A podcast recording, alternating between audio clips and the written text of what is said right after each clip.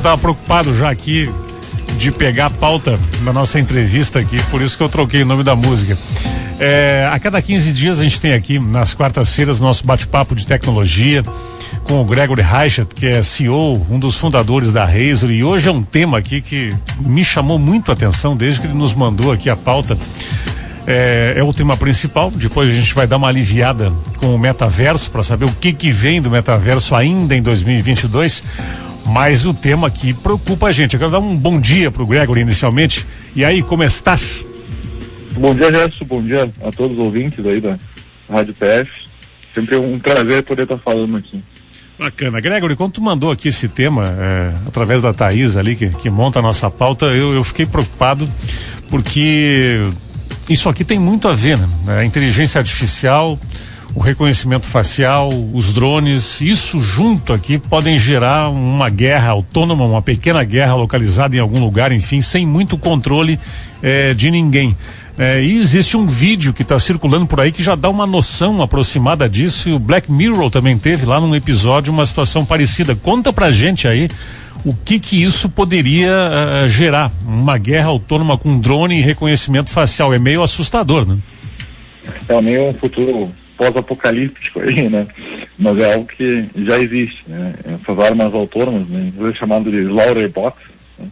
seriam tipo robôs do massacre são armas que são semi-autônomas, né, ou, ou, completamente autônomas, então ela pode reconhecer um alvo e tipo, só precisar de um ok para dar um tiro ou fazer a, a ação ali sem precisar de nenhuma autorização. Né.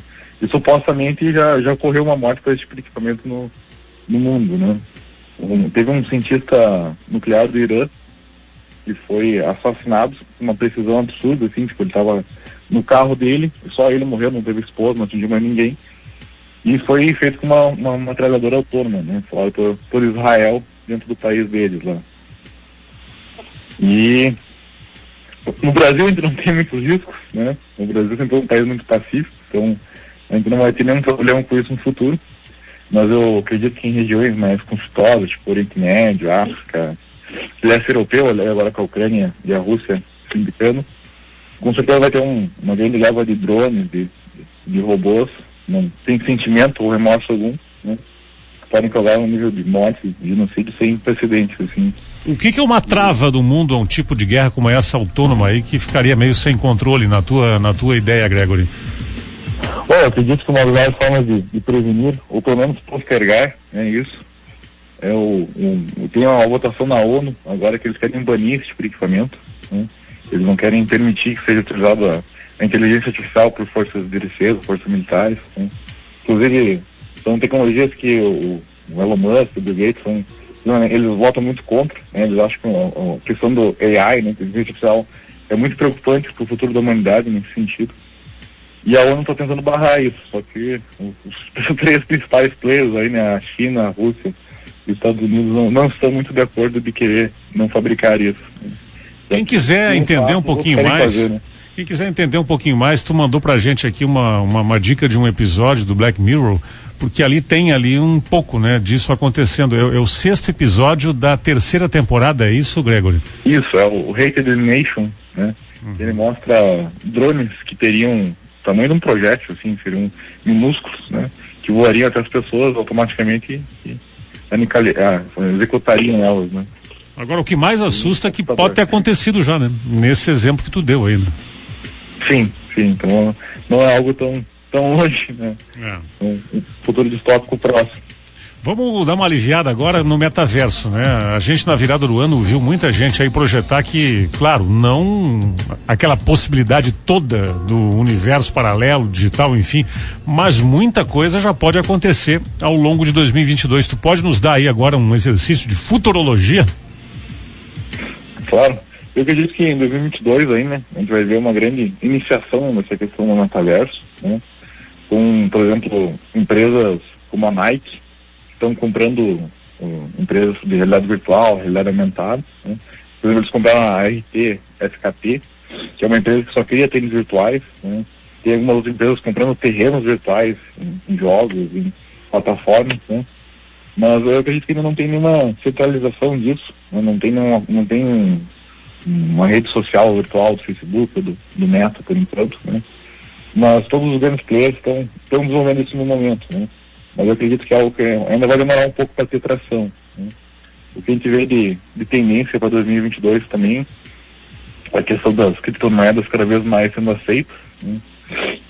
Até a gente teve em 2021 um, algo bem inédito, que foi El Salvador, né, o país El Salvador que fica no Caribe, que tornou o Bitcoin como uma moeda oficial deles. Né?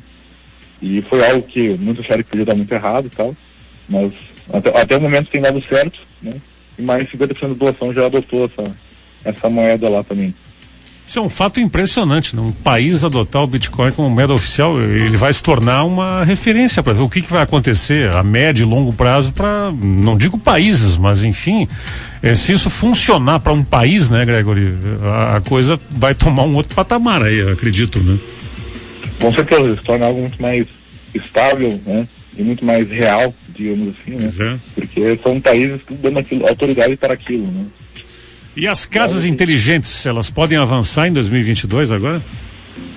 É, isso é algo que eu acredito também que vai avançar muito em 2022 em diante, né, que é essa questão de casa inteligente, de ter sistema como a Alexa, o Google Assistant nas casas, né, que é algo cada vez mais comum, né, antes era algo muito raro de se ver assistente de voz funcionando dentro.